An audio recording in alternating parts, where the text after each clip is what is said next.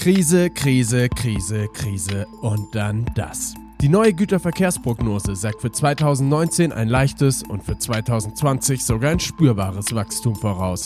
Allerdings profitiert längst nicht jeder in der Transportbranche von dieser Zunahme. Was das alles zu bedeuten hat, darüber spreche ich gleich ausgiebig mit unserem stellvertretenden Chefredakteur Michael Cordes. Am Mikrofon begrüßt Sie Michael Pilzweger und das ist Verkehrsrundschau Funk, der wöchentliche Podcast für Spedition, Transport und Logistik. Die Sorgenfalten bei den deutschen Unternehmenslenkern werden immer tiefer. Im produzierenden Gewerbe kennt das Geschäftsklima nur eine Richtung, abwärts. Die rasante Talfahrt der deutschen Industrie konnte auch im September nicht gestoppt werden. Sie hörten soeben drei Sätze, die alle im Spätsommer und Herbst in renommierten deutschen Wirtschaftsindizes veröffentlicht wurden. Angesichts dieser Aussagen könnte man meinen, Deutschlands Wirtschaft steckt in einer tiefen Krise und die würde auch die Transportwirtschaft mit in den Abgrund reißen. Doch ist dem tatsächlich so? Bestätigt werden die Pessimisten durch den angekündigten Stellenabbau bei großen Unternehmen wie ThyssenKrupp, Continental und der Commerzbank. Zudem ist von immer mehr deutschen Firmen aus der Industrie zu hören, die Kurzarbeit anordnen. Das alles sind Fakten, die die Schlagzeilen in der Öffentlichkeit beherrschen.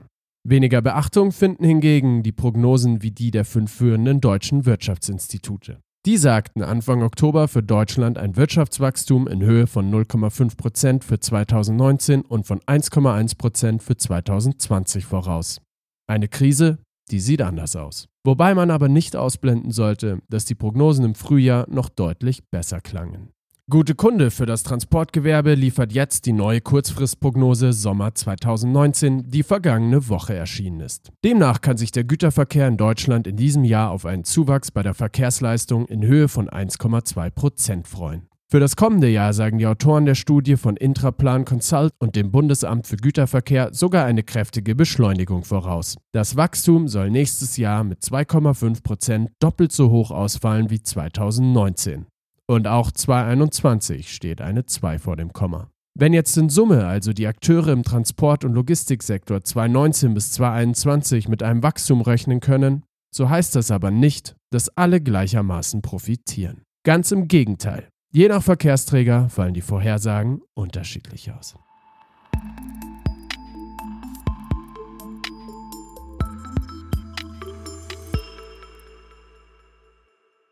Ich begrüße nun Michael Cordes, stellvertretender Chefredakteur der Verkehrsrundschau. Er hat mit Professor Timo Wollmershäuser, Leiter Konjunkturprognosen beim IFO-Institut und Ralf Ratzenberger von Intraplan Consult über die aktuelle Konjunktur sowie über dessen Prognosen gesprochen.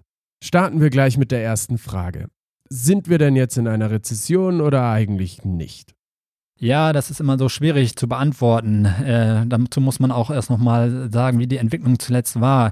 Im zweiten Quartal war das Wirtschaftswachstum rückläufig. Im dritten Quartal liegen noch keine offiziellen Zahlen vor. Aber wenn in zwei Quartalen hintereinander das Wirtschaftswachstum rückläufig ist, dann spricht man von einer sogenannten technischen Rezession. Danach sieht es also derzeitig aus. Für eine echte Rezession äh, müsste dann auch noch eine kräftige Unterauslastung in der Wirtschaft vorliegen. Das ist aber derzeit nicht gegeben.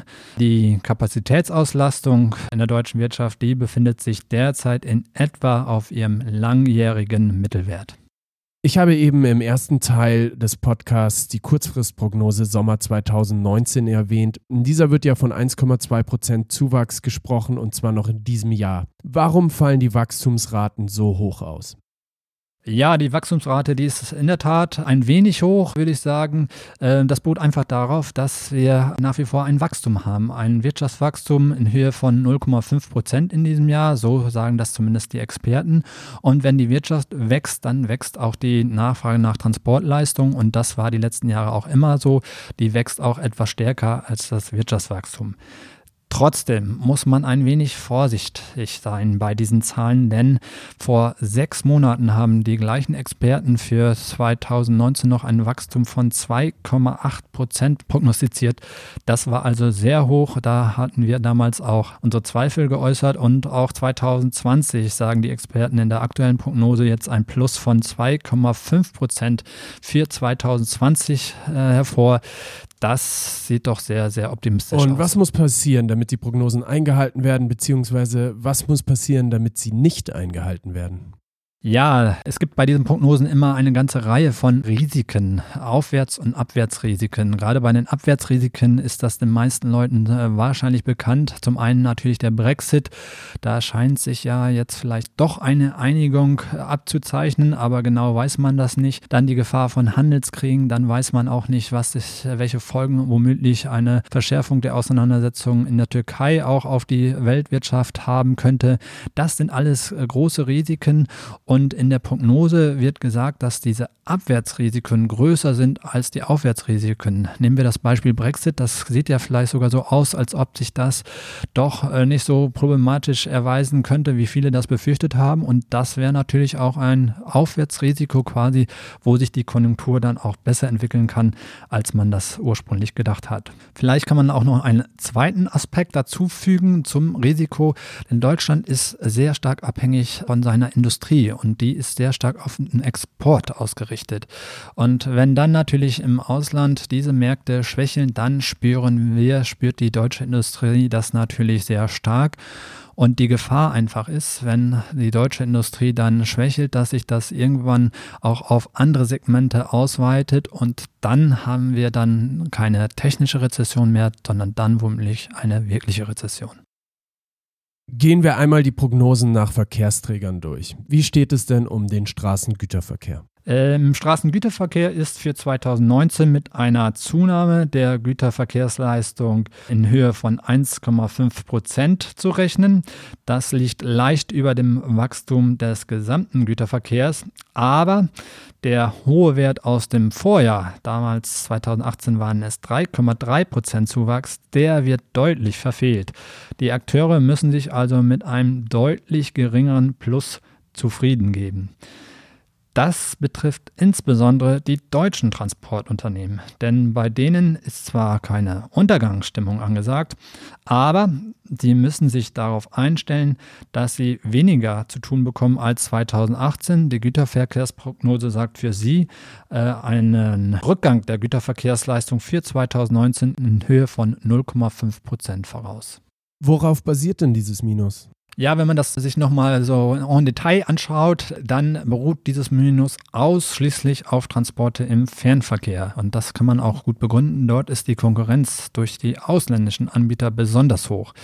Die werden nämlich das Jahr 2019 deutlich besser beenden. Laut der Prognose steigt deren Güterverkehrsleistung um satte 4,2 Prozent. Aber die deutschen Transportunternehmen, die müssen auch nicht zu verdrießlich in die Zukunft schauen, denn im kommenden Jahr sollen auch sie wieder von der anziehenden Konjunktur profitieren, wobei äh, die ausländischen Anbieter nach wie vor spürbar stärker wachsen. Das betrifft vor allen Dingen auch die Kapotagetransporte, die zweistellig zunehmen, aber dort äh, nimmt das Wachstum von der Tendenz her äh, in Summe ab. Äh, aber nichtsdestotrotz, die Dominanz der ausländischen Anbieter, die bleibt erstmal bestehen. Positiv sieht es für deutsche Transportunternehmen vor allen Dingen im Regional- und im Nahverkehr aus. Da können die deutschen Anbieter mit Zuwächsen rechnen. Und wie geht es der Schiene? Ja, die Schiene, die ist ja so ein bisschen das Sorgenkind, vor allen Dingen aus Sicht der Verkehrspolitik. Und 2019 kommt da keine gute Kunde von der Güterverkehrsprognose. Äh, das wird kein gutes Jahr. Laut der Prognose sinkt die Güterverkehrsleistung sogar und zwar um durchaus spürbare 1,1 Prozent. Verantwortlich dafür sind vor allen Dingen der Transport eher von Massengütern, von Kokerei, Mineralölerzeugnissen oder von Metallen auch. Äh, und äh, man darf auch nicht vergessen, dass 2019 ein Rückverlagerungseffekt stattfindet, denn 2018 gab es ja das Niedrigwasser auf den Binnengewässern. Da wurden viele Transporte anstatt mit dem Binnenschiff von der, mit der, von der Bahn transportiert. Ja, und 2019 fließt das Wasser wieder in den Binnengewässern und äh, entsprechend sind ein paar oder viele Güter doch wieder rückverlagert worden, sodass die Schiene dazu, darunter 2019 leidet. Wenn man noch ein Jahr weit vorausblickt, 2020 ist dann mit einer Wiederbelebung zu rechnen bei der Schiene. Sie kann um immerhin 2,5 Prozent zulegen und der Wachstumstreiber in diesem Segment bleibt nach wie vor der kombinierte Verkehr. Der soll 2020 sich um 4,6 Prozent zulegen. Dann haben wir jetzt noch die Binnenschifffahrt. Ja, die Binnenschifffahrt, da muss man noch mal ein Jahr weiter zurückblinken auf das Jahr 2018, was ich vorhin schon angesprochen habe. Das Niedrigwasser, vor allen Dingen am Rhein, das hat das Geschäft der Binnenschiffer gehörig verhagelt. Da gab es einen äh, starken Rückgang der Güterverkehrsleistung in Höhe von 15,5 Prozent.